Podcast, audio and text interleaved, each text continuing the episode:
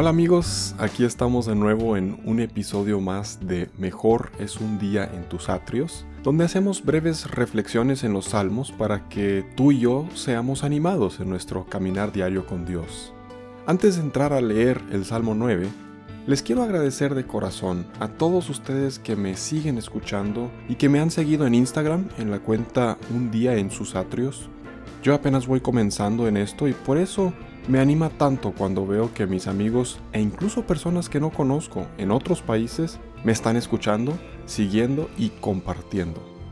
Si tú encuentras que este material es útil y de ánimo, no dudes en compartirlo con alguien más que creas le pueda servir. Además, si tienes comentarios, sugerencias o simplemente ganas de platicar, estoy a la orden en la cuenta de Instagram, un día en sus atrios. Bien, ahora sí, Leamos el Salmo 9.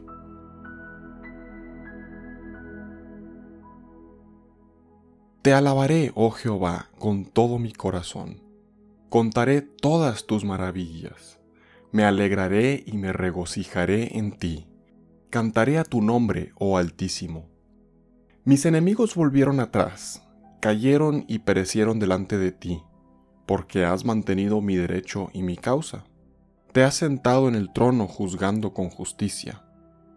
Reprendiste a las naciones, destruiste al malo, borraste el nombre de ellos eternamente y para siempre.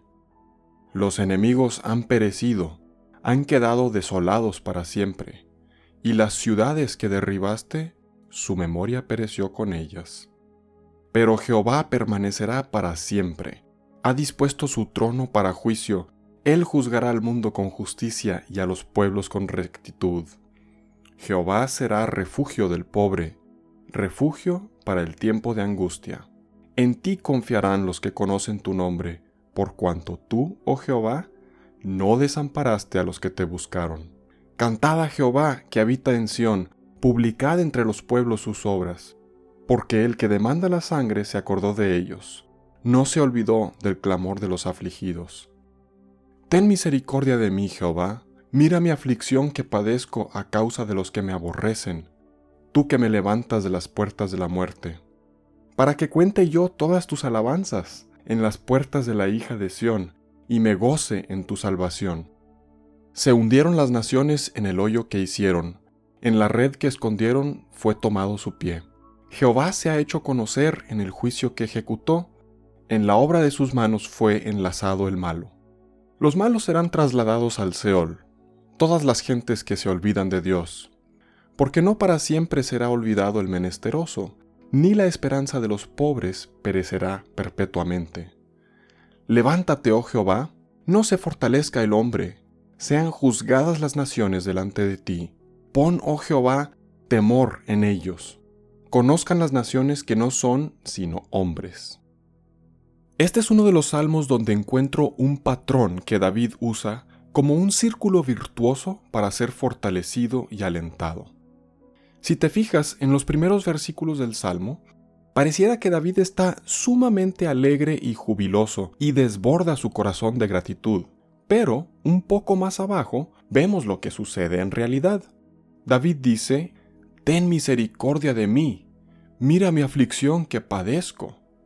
Entonces, ¿Por qué la injundia de los primeros versículos?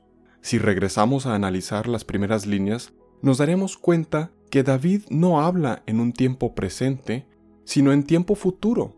Te alabaré, contaré, me alegraré, cantaré.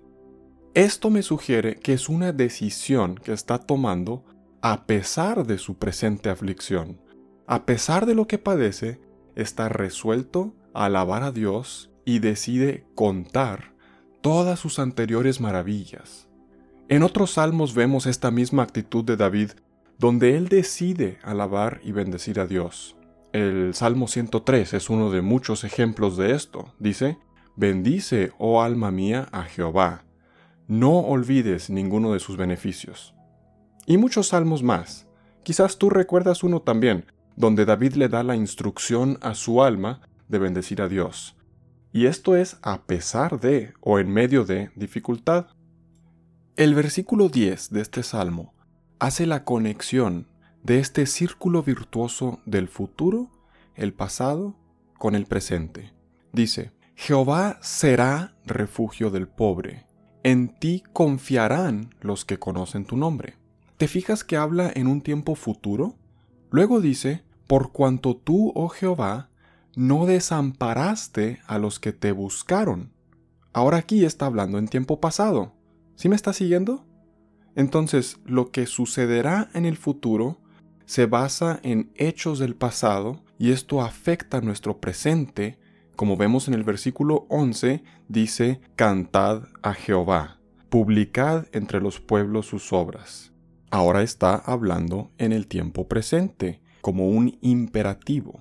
No sé si he podido comunicar esta idea de manera efectiva, pero resumo de esta manera lo que veo en este salmo.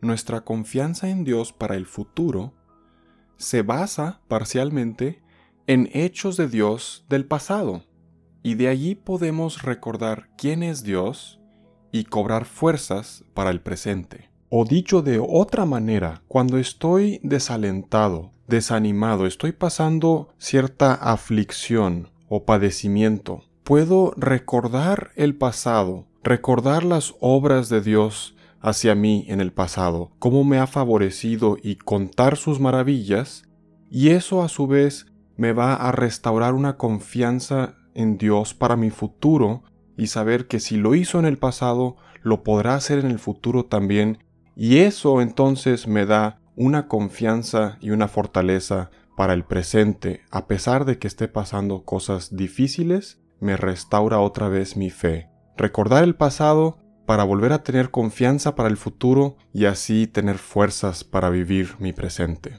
De esta manera, volveremos a tener victoria en Él y en nuestra siguiente aflicción comenzar de nuevo este proceso de confianza en Él. Por lo tanto, a pesar de mi situación actual, que por cierto, mucho podemos decir de estos tiempos difíciles.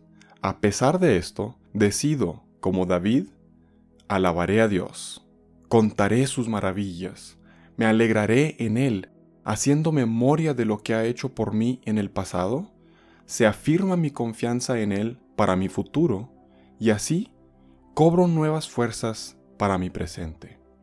Gracias por acompañarme hoy, Dios te bendiga y hasta la próxima.